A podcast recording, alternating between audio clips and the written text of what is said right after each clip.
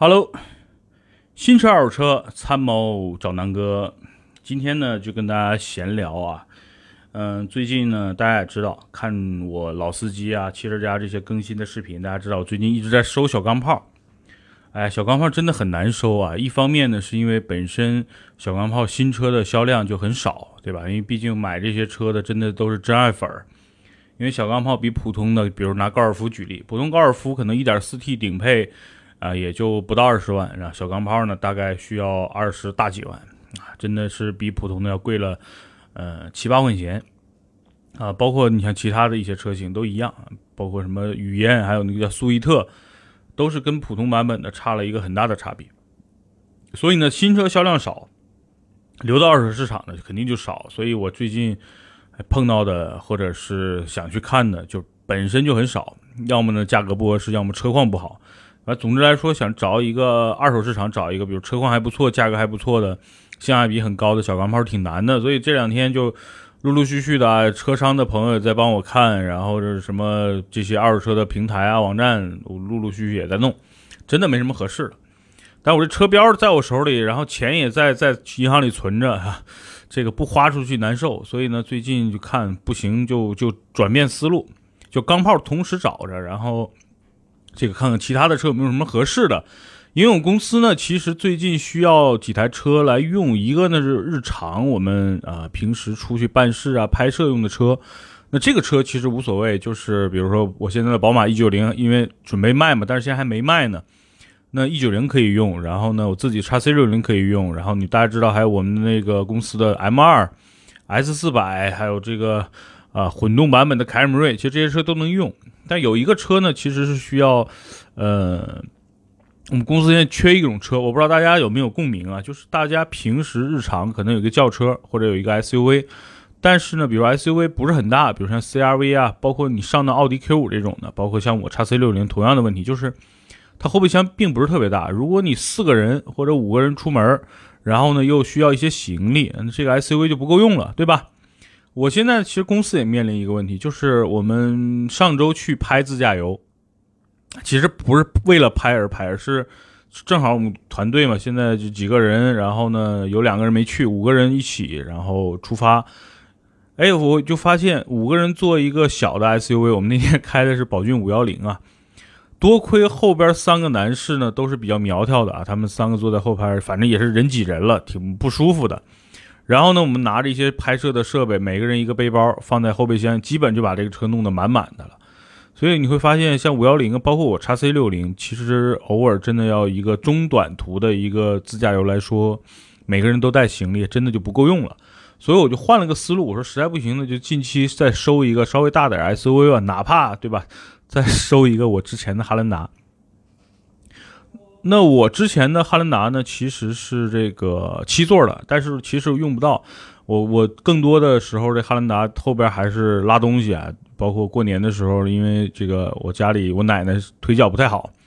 然后呢，就是基本上拉着她的轮椅，然后有时候带她去个超市啊，带她出去逛逛，所所以我觉得还是挺实用的。突然想，哎，实在不行，我再收个汉兰达呗。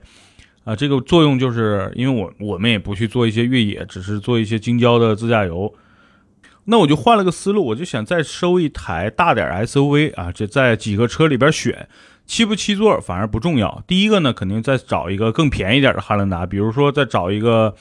呃，老款也行，再老款也行，就最早的什么零九款啊、一零款啊都行，弄个二点七升的五座的就行，最好是五座，这是一个思路。要的就是它第一排、第二排就是坐五个人的情况下。都很舒服，然后那个第三排呢还能放很多东西，这是一个思路。第二呢，就找一个性价比比较高的大 SUV 啊，V 六的，比如像那个福特的探险者，现在在一三年或者一二年左右，探险者目前市场上价格应该就是二十万多一点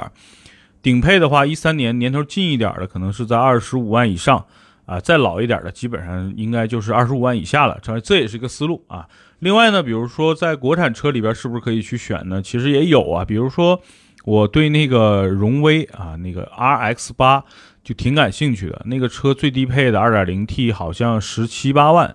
啊，这是不是可以考虑呢？我觉得也可以考虑啊。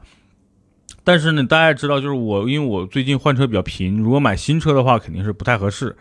但我因为如果大家自己平时开无所谓，买新车对吧？你开几年再卖，你正常的一个损耗。那我我换车是频率比较高，所以弄新车呢，我一直很纠结。但是 RX 八那个车我倒是呃挺喜欢的啊。这是一个方案，另外一个呢，就是这个广汽传祺 GS 八，但是我就觉得 GS 八吧，因为我我开这个车不图内饰，不图什么什么外观，就是便宜实用就行，所以其实 R RX 八可能跟汉兰达比较同质啊啊，我指的同质就是说空间啊，这个用起来差不多，所以呢，我可能会忽略掉。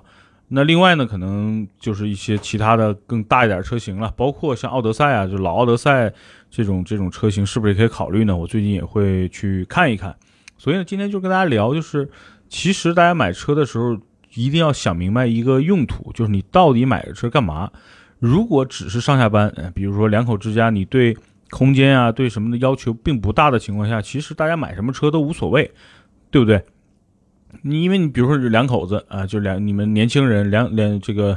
二口之家，你买一个高尔夫啊，买一个什么 Polo 啊，买一个这个卡罗拉雷凌就够用了。然后你们不要求空间有多大，所以这个东西就行。但是你们想一想，如果就是比如说啊，我们在北京，然后两口子呢都是外地的，然后过年啊，时不时可能会双方父母会来，或者是一些亲戚朋友的，一到过年可能会有个五六个人、六七个人的用车的需求了。那这个时候，其实大家可以考虑买一个大一点 SUV，啊，哪怕买一个，比如说 CRV 啊，这个当然现在新款 CRV 不推荐啊，比如就是类似老的 CRV 啊、RAV4 啊、途观啊这种这种级别的车，那就是平时够用。那七座需不需要呢？其实也大家想想，就是如果你在在北京就一个标，这两这两年又有这个带孩子或者是生小孩的这个需求，然后父母又在身边。那可能买一个七座变成刚需了，对吧？那汉兰达啊、锐界这种七座的车变成刚需了。所以，我这今天跟大家就聊一个第一我自己的一个动态，啊，小钢炮收的挺不容易的，一直没有合适的，没有多不容易，只不过就是一直找没合适的嘛，那就继续找。那另外呢，我换了个思路，反正这个公司现在有需要嘛，那有可能我会再收一台汉兰达，或者是 RX 八，或者是探险者，就比如说高级一点，咱们就弄个探险者。毕竟探险者，呃，我视频还没发，因为之前给大家拍了一个探险者的视频，还挺好的，那个电动。第三排的那个第就是那个七座那个座位啊，是电动的，我觉得这个挺高级的啊，剩个整个车配置啊、空间啊，比汉兰达还要大，所以这个探险者也是我特别喜欢的一个车。近期呢，反正看吧，就是这收车这个东西主要是看缘分啊，有了新车就给大家更新，没有新车呢就还是老规矩。咱们的听友啊，咱们的这个南哥的车友啊，如果大家不介意啊，就是想把自己的车给大家做一个分享，可以随时联系我。啊，在微博、这个微信，包括咱们音频下方留言啊，然后呢，感谢，就是如果在北京最好，可以邀请南哥给大家拍个视频，是吧？给更多的这个车友分享自己的爱车，啊，南哥也会有一些回报，好吧？谢谢您，然后这个可以联系我，然后关注南哥说车公众号。感谢大家啊！今天就简单的跟大家聊到这儿，然后下午呢有几个车商朋友给我找了几台车，我现在准备出发了，让牛鞭带着我，然后去看车了。好吧，今天这期音频先跟大家就是，这叫念念碎还是碎碎念？简简单的啊说这么多，好吧，拜拜。